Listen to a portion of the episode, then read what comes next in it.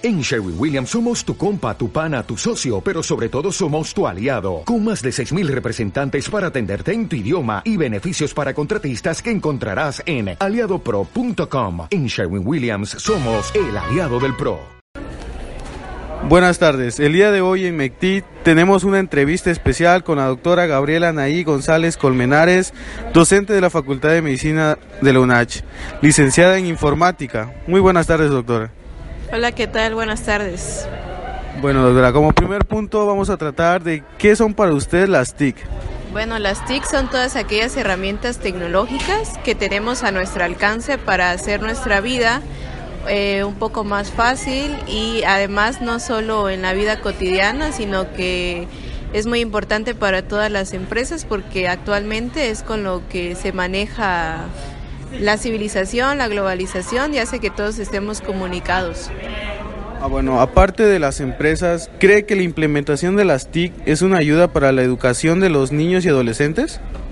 Sí, claro, es una, es una buena herramienta, pero todo depende eh, con la dosis que la manejes, porque em, en niños es este debido a su desarrollo, eh, que apenas están empezando, pues se tiene que hacer pero poco a poco, porque si no, pues podemos dañar su desarrollo, su crecimiento y aparte de que ellos son muy susceptibles a que todo aprenden porque pues son una esponja y a veces pues en, en internet hay cosas buenas y cosas malas, ¿no? Que como niños no saben diferenciar. Sí, por supuesto. Y pues con todo esto, ¿usted a qué edad considera que es recomendable el uso de las TIC? Bueno, eh, como había dicho de las TICs, que es una amplia gama de herramientas, eh, tendríamos que como clasificar qué tipo de TICs vamos a darle a los niños. ¿Por qué? Porque pues a ellos no los vamos a tener en redes sociales, obviamente, porque eso ya es para una etapa madura.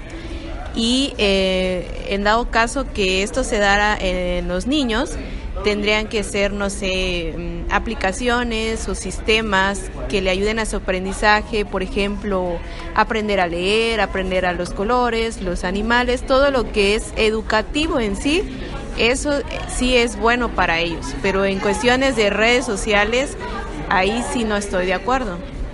Ok, entonces, considerando estos dos factores, ¿cree que es malo que los niños tengan acceso a las TIC en una edad temprana?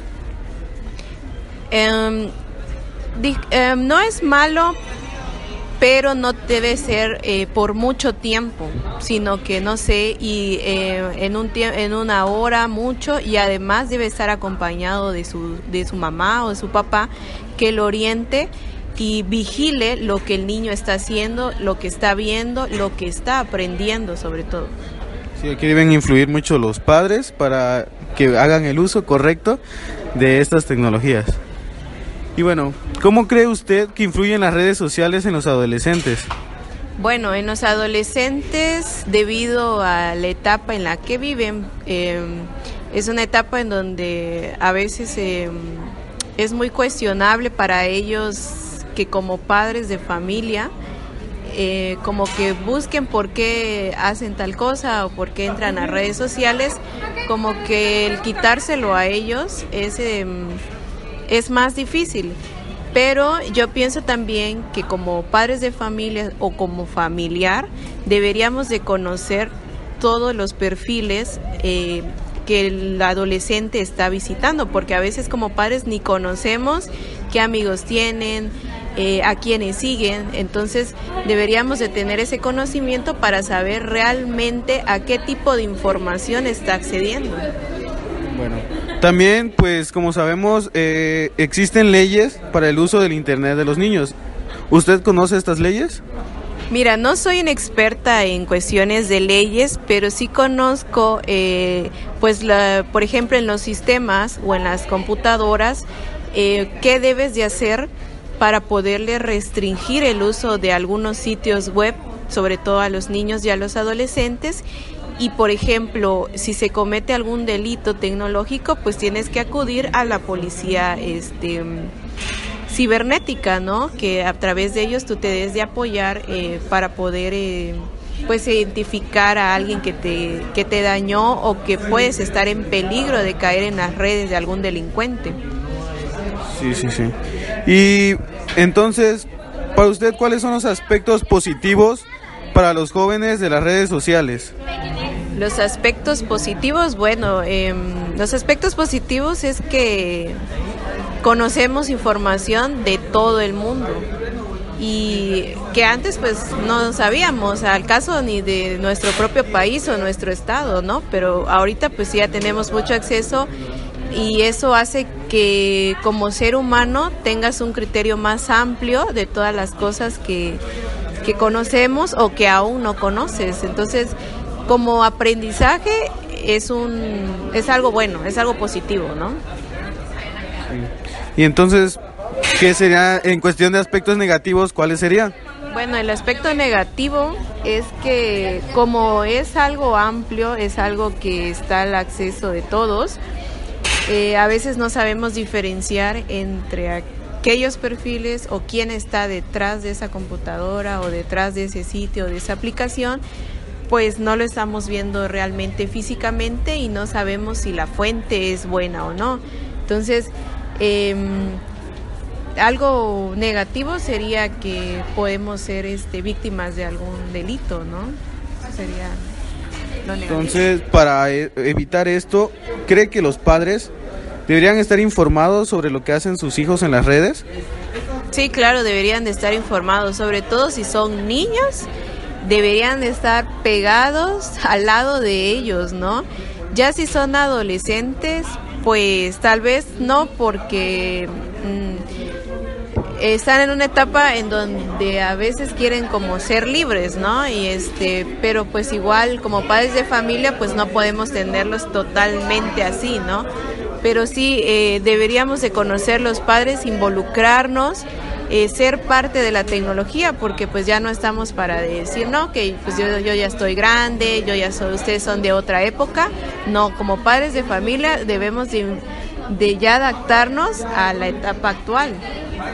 Sí, pero hay muchos padres que les cuesta todavía adaptarse a la nueva tecnología.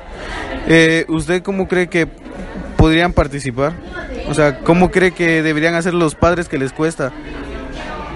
Yo creo que mm, deberían utilizar las mismas redes sociales para conocer, para explorar, explorar e informarse de aquellos sitios web o aquellas páginas de redes sociales en donde hacen proyectos, donde hacen tutoriales, donde hacen este, sitios web de información que son eh, ayuda o orientación hacia los padres de familia, ¿no? Entonces, yo creo que tipos de proyectos así deberían de existir y conocer. Eh, ¿Cuál considera usted que es el mayor factor de riesgo de las TIC? El mayor factor de riesgo que está al alcance de todos, ¿no? Y que pues ya es accesible, eh, tal vez no es así súper barato, pero sí puede ser alcanzado por cualquier bolsillo, podemos decir. Está muy fácil acceder a las redes y al internet. Sí, claro, pues eh, actualmente, eh, pues no sé, puedes crear un, una cuenta en Facebook nada más con tu número celular y listo, ¿no? Ya, ya hasta eso ya ni el correo te piden, ¿no? Sí, sí.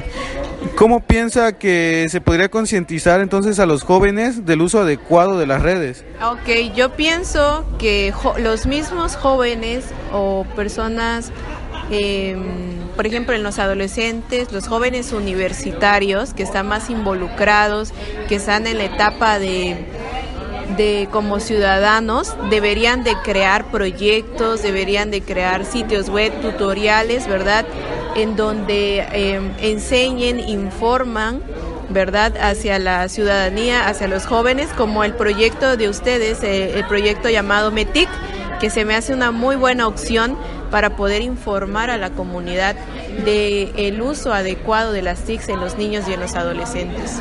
Sí, para eso creamos este proyecto, para concientizar a toda la población y eh, principalmente a los padres y a la gente que rodea a los adolescentes y a los niños para que puedan hacer un uso adecuado de estas tecnologías.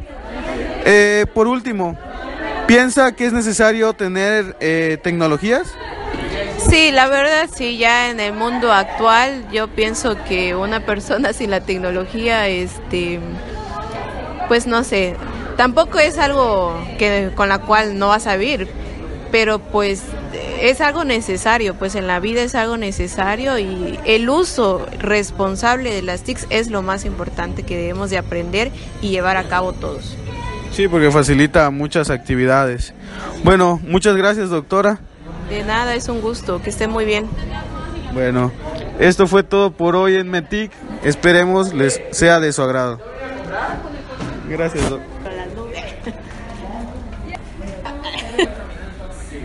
Dale más potencia a tu primavera con The Home Depot. Obtén una potencia similar a la de la gasolina para podar, recortar y soplar con el sistema OnePlus de 18 voltios de Ryobi desde solo 89 dólares. Potencia para podar un tercio de un acre con una carga. Potencia para recortar el césped que dura hasta dos horas. Y fuerza de soplado de 110 millas por hora. Todo con una batería intercambiable. Llévate el sistema inalámbrico OnePlus de 18 voltios de Ryobi. Solo en The Home Depot. Haces más. Logras más.